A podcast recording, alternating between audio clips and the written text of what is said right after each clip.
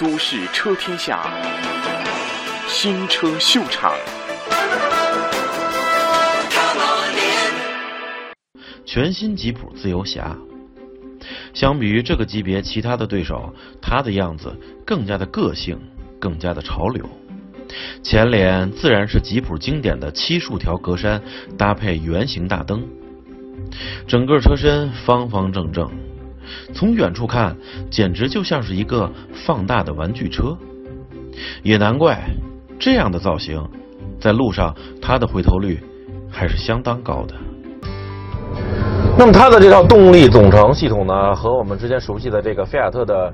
呃，飞翔啊，应该是一样的。1.4T 发动机搭配七速双离合变速箱啊，110千瓦，230牛米，属于 1.4T 当中的这个高功率版本啊。这个只不过在它的这个发动机盖上，当你打开发动机引擎盖之后呢，在它的发动机装饰罩上啊，在 T-Jet 字母旁边还多了一行 Jeep 啊。没办法，现在他们两个是联姻的啊，呃，合作嘛。呃，怎么说呢？先来说一下，我还是比较简单的，通过呃不太好的和我喜欢的这两方面来说一下这一套动力总成的这个特点吧。呃，先来说说我个人不太喜欢的。第一呢，就是呃因为双离合嘛，所以当你松开刹车踏板以后，它不像使用 AT 变速箱的车型会自动往前慢慢走，它不会，它基本上还是处于停滞状态。所以当你松开刹车踏板以后，你的右脚一定要马上移到这个油门踏板上，尤其是坡起的时候。红绿灯可能还稍微好点，顶多也就是慢一些。坡起一定要注意啊。呃，第二点呢，就是发动机在两千转以下的时候，我感觉像是没睡醒。这个时候感觉很怎么说呢？有一些慵慵懒懒、松松散散啊，没有力的那种感觉。如果你在这个转速区间想要去超车的话，你会觉得好像很慢，呃，使不上劲儿。这个时候呢，你仍然需要刮。给他一脚油门啊！当转速超过三千转以后呢，你会发现这台发动机判若两人。但是具体怎么判若两人呢？我们一会儿再说。第三点呢，就是这一点也不能怪它，就是这个双离合在低速情况下的顿挫性啊，这是这个变速箱呃机械结构方面固有的啊。呃，除了一些顶级的豪华跑车品牌自自己研制的这个双离合变速箱之外呢，呃，其他的一些车型普遍的都是从很多家的这个。变速箱供应厂商去拿的货，所以大家基本上都是差不多。它低速的时候，坦诚的说，确实有顿挫啊，但是并不是说那种让人非常难受的啊抑扬顿挫的啊，啊，啊，啊倒不是啊，它更多的是就是当你松开刹车踏板，踩到油门踏板，如果一旦踩的有些多了，它这个离合器结合会给你一下子嗯这么一种感觉啊，是这种。我觉得我个人还可以接受，不是那么的特别的让人难受啊。好了，说完了三个我个人不太喜欢的，接下来说说它的好的方面。第一呢，就是七档双离合变速箱的这个传递效率的高效啊，你会觉得当你开起来之后，你会觉得这个动力的传递特别的直接，特别的痛快，没有说中间自己私拿回扣的这种现象，还没有啊。第二点呢，就是刚才说了，你要给它油门一个刺激，让它转速超过两三千转啊，这个时候啊，现在已经四千、五千。哇，当转速逼上去之后，它的动力我觉得还是相当畅快的，真的和刚才两千转或者两千五百转以下判若两人，不对，判若两机。这就有让我有点想起我们同样是一四年夏天来内蒙测试的这个四款小型 SUV 当中的昂克拉啊，它也是一点四 T 发动机，也是小有蛮力。这一台发动机和它的那种感觉很像，所以并不是。在低速的时候扭矩不足，就给你动力不够用的感觉，不是，你一定要激发它。在中后段，我觉得现在八十，啊，在 D 档模式下降档稍微有一点点慢啊，现在已经一百二了，我觉得真的是完全够用了，看你怎么去定义它啊。所以呢，这就是这套动力总成，我刚才说的啊，我个人不太喜欢的，以及我个人相对来说比较满意的，相对于它的定位价位来说啊。有人试驾完这款说说非常的顿挫，非常难受。呃，这我觉得还是因人而异。有的人呢可能就会对这个顿挫比较敏感，稍微有一点点就会哎呀受不了了。但有的人呢，比如说我可能会稍微的包容度高一些，有一些顿挫，嗯，可以接受。所以我觉得还是因人而异，不能只听一家之言。当然，你也不能光听我一家之言。所以更重要的，如果你对这款车感兴趣，还是到店里亲自去试驾一下，相信会给你非常明确的答案。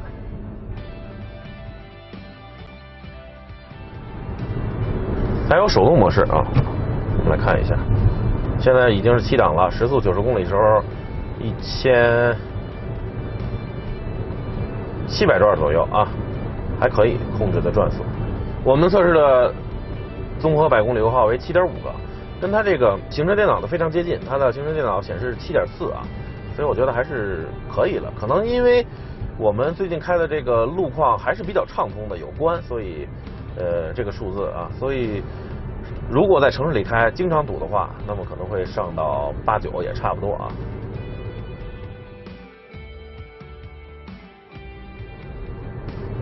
说完了它的动力总成呢，这种感受呢，我们再来看看这个驾驶起来的感觉啊。呃，小车虽然尺寸不大，但是开起来还是挺有那种四平八稳的感觉啊。我觉得基本上路面都能压得住啊，还是不会说因为它小就轻飘飘的，或者说在那跳来跳去的，倒也不是啊。我觉得小车虽然尺寸小，但是开起来会有一种大将风度。就是悬挂在公路上，我觉得稍微还是显得有点敏感，有一点硬。这种大车在沥青路上压出来的那种微微的皱褶，它感觉的非常的清晰，但是是让你感觉清晰，但并不会车子会轻微的飘来飘去，或者说跳来跳去。小车还是挺有气场的。另外行驶起来，你可以明显感觉到它的风噪还是挺明显的。今天并没有风，呃，但是呢，因为它的外观设计，你说萌也好，你说个性也好，你说可爱也好。并不是那么符合空气动力学的，所以你会明显的感觉到，在它车身周围有那么一点点有一些湍流的声音啊，围绕着围绕着它，所以你要接受它的外观，就要接受它的外观带来的这一点点副产品。路噪我觉得还是可以的，原厂匹配的是马牌轮胎，其实就是大陆轮胎啊，德国大陆牌，我觉得路噪还是可以的。同样漂亮的呢，我觉得是这个自由夹的内饰啊，我觉得这个确实还是挺漂亮的。那么自由夹它的这个主打的吸引的消费群体呢是年轻的消费者。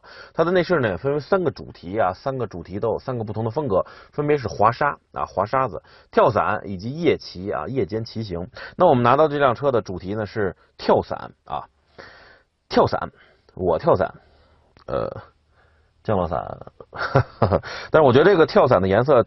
它整体走的是清新明快的这种感觉啊，这块是棕色的，然后呢下面是白色的，再往后呢中控台这一块还有这个座椅的边缘都是采用非常鲜艳的这种橘红色来进行搭配，所以整个车厢啊你一进来会觉得非常的明快，有一股清新的感觉，就好像自己坐在这里仿佛都年轻了几岁的感觉，就是就是这样我觉得。啊，你看空调出风口这块也是橘黄色，还有音箱的这个边上啊，看起来还是挺好看的，当然你要说用料。啊，这块还是比较偏硬，有那么一点点柔软度的这个树脂。再往下白的这块呢，就是硬塑料了。再往下呢，做工也确实有一点瑕疵，没有对齐等等的。所以做工、选材、用料啊，确实还值得商榷。但是整体的搭配、颜色的这个选用，我还是挺喜欢的，清新明快、年轻潮流啊。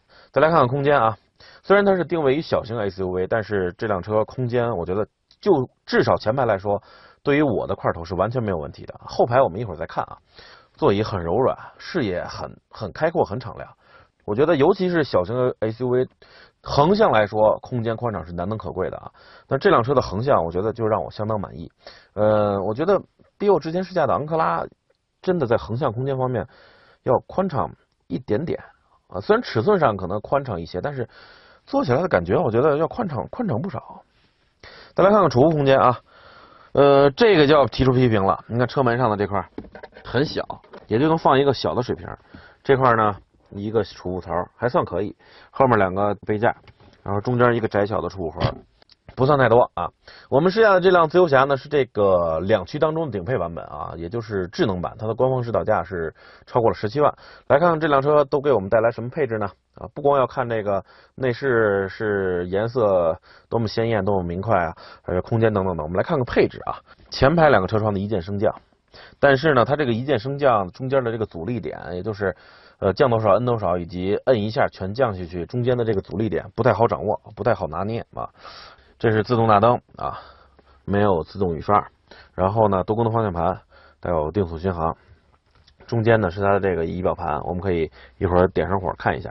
然后呢，前排还有座椅加热，呃，倒车雷达的关闭，然后自动空调，然后发动机启停关闭，电子手刹以及电子稳定程序的关闭啊，等等的。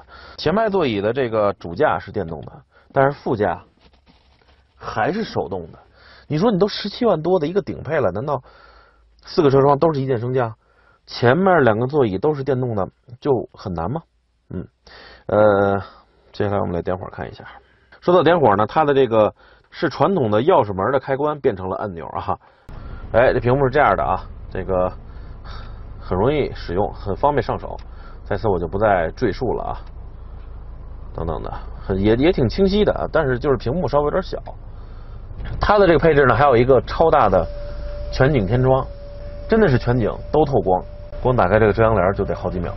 呃，当然你要说透气嘛，就确实不能说整个全打开了，也就是前半那前半部分这块了，后面呢就是死的了啊，把这个关上吧。这些配置当中，我比较喜欢的，除了这个全景的这个大天窗呢，还有就是三个空调旋钮啊，我是非常喜欢啊，很大，握着手感很好。当然这个具体的做工还是有一点点松散的感觉，但是我个人一直认为。风扇的大小、温度的高低、这个呃频道的选择啊等等，这种可调整的旋钮是要比按钮好上很多的。你们觉得呢？啊，还有呢，就是虽然这辆车尺寸小，但是它很多方面都有吉普的精髓，或者说没有辱没吉普的这种气场和气质啊。首先，方向盘非常的粗壮，握起来啊。然后呢，处处都有这个吉普自己的这个风格。你看这块有 Sense 一九四一啊。然后呢，你一想这个圈上，橘红的圈上还有这个吉普的这个图标啊，七个格栅，两个圆灯等等的。还记得我之前试驾这个自由客的时候，说它的这个中控锁的声音像什么呢？像枪栓。那么这辆车也是这样，听上去非常有质感。还有呢，在它的这个座椅上面，处处都有这个吉普自己的这个标识等等的啊。所以我觉得这辆车虽然小。定为小型 SUV，但是首先它在气场方面，不无论是外观还是内饰，并没有说输掉，而且很有自己的特点。它的这个跳伞风格的内饰的颜色搭配我也很喜欢，空间基本上能够让我满意，座椅也很舒服。配置呢，我觉得稍微有点欠缺不足啊。刚才我说的这些，还有一直保持了吉普一贯自己的特点，所以我觉得这辆车还是很有自己特色的，而且也确实比较符合它所定位的这个呃潜在的消费群体。你看这个转速表。在红红线区之后，就变成了好像泥泼上去一样这种感觉，所以处处都有自己的特点。自由侠的轴距是两千五百七十毫米啊，坐在这儿呢，我觉得腿部的这空间还可以啊。当然前排是我刚坐过的，整个纵向我体验完的话，您再体验啊，这个空间的宽敞度，您再加上个百分之十到百分之十五啊啊，也就是说您体验的会比我体验的感觉宽敞百分之十到百分之十五啊。除此之外呢，我觉得它的后排的坐垫有点怪啊，就是。不是说像一般的车型稍微有个向后倾的这么一个角度，它是平的，或者说甚至有一点点往下、往前倾斜的。也就是说，你坐在这儿有一种往下出溜的那种趋势，我觉得坐着还是不是太习惯，有点累。另外呢，它的靠背还有坐垫都不如前排的这么的柔软、暄乎，就感觉坐着还是有点硬的。当然，这个靠背是可以调整，我已经调整到了最靠后。整个还是觉得坐着有点别扭，这个这个主要是坐垫的这个角度，呃，腿空间其实不是问题，头也不是问题，因为它整个车厢就是一个方方正正的嘛，所以不会为了空间妥协后排的头部空间。车门上的储物格还是要提出批评，太小了，基本上也就能放一盒烟。嗯，后排的地板略微有点隆起，中间也没有可以放下的这个扶手。好处呢就是可能中间这个座椅实实在在的能。能坐一个人啊，当然隆起也不是那么影响。坏处就是确实坐着这个坐垫有点有点别扭。哎，这个配置的这个自由侠的被动安全性啊，我还是需要小小的赞一下的。它一侧有五个安全气囊，方向盘、座椅侧面传统的位置，B 柱，在 C 柱这块还有 C 柱往后，光这块就有两个，所以一边是五个，总共是十个。这一点我觉得还是同级当中比较少见的。在正常状态下呢，自由侠的空间是差不多四百二十升啊，呃，稍微的这个我觉得侧面占了一点点宽度。但四百二十升的话，仔细想想也可以了啊，呃，足够平整，这一点是还是要赞一下的。两边呢有这个网兜啊，可以放一些零碎的物品。它呢并没有使用这个全尺寸备胎啊，稍微有点相悖于吉普这种驰骋于野外的精神。但是考虑到它是两驱车，所以呢我们这一点也可以放宽对它的要求。呃，这后排可以完全放倒，而且放倒之后呢。这个后备箱和椅背那儿整个连接还是相当平整的，这个时候它的整体空间就变成了一千一百四十升了，挺大了，是吧？所以纵观这辆小车呢，它身上我觉得车内啊、内饰等等的还是有相当多的地方，我个人挺喜欢的。内饰颜色的搭配，前排的空间啊，一些这个代表吉普的自身的历史啊、文化传统的一些小的符号等等的。确实让他吸引的这些特定的消费者，年轻人进来以后会觉得，嗯，挺有意思的这辆车。但是呢，另一方面，作为两驱的最顶配版本，价格超过了十七万，在一些配置上还是显得有些寒酸。呃，另外后排座椅确实向前有点出溜的那种感觉，还有板硬板硬的那种质感，确实坐着不太舒服。后排的这个车门上的储物空间是相当小，一盒烟的空间。难道是想让你坐在后排？坐滑梯，边坐滑梯 边抽烟吗，边坐滑梯边跳伞，所以这辆小车可能它是有些太个性了，所以它的这个好处或者是这个这个不好的地方都有些稍微的有些两极分化，有些偏向于走极端。那么既然我们是在这样一片树林里，而且是红土路，再往前呢还有一些蜿蜒的这个土路等等的，虽然它是两驱车，但是接下来我们还是要想让它在这方面，在这个地方稍微的撒点野。你们同意吗？不同意也晚了，因为我已经决定了。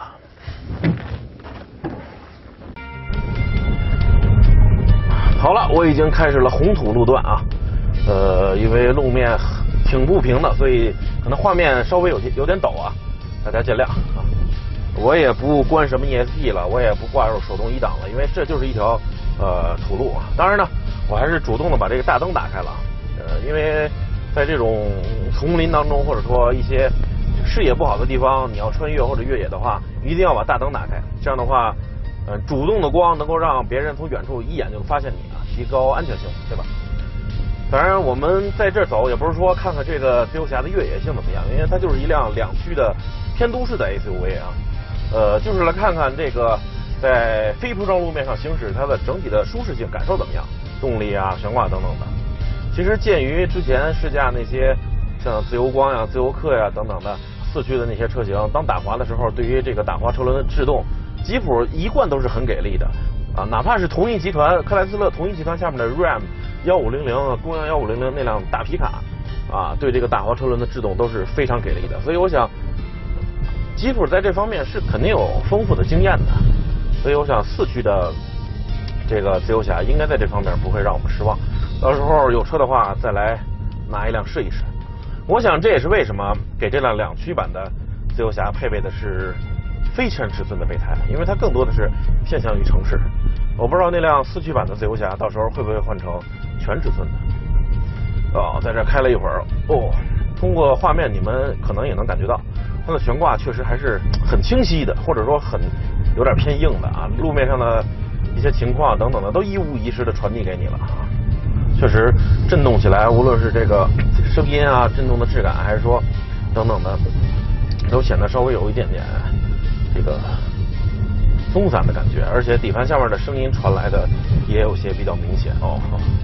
但是它是一辆面向年轻人的车，可能会刻意的偏向于这么调教。呃，坦诚来说，它的 1.4T 发动机搭配七速双离合，确实不太适合在这样的路面进行这个这个行进啊。一是发动机低扭比较不足，二是这个双离合低速的时候结合不顺畅，还有一些顿挫啊。比如说前面那个沟，你需要慢一下，然后再给油过，这个时候，哎，它总感觉反应会慢一拍。然后呢，当你踩的油门不足够深了以后呢，哎，它这个状态一来了，涡轮一打入。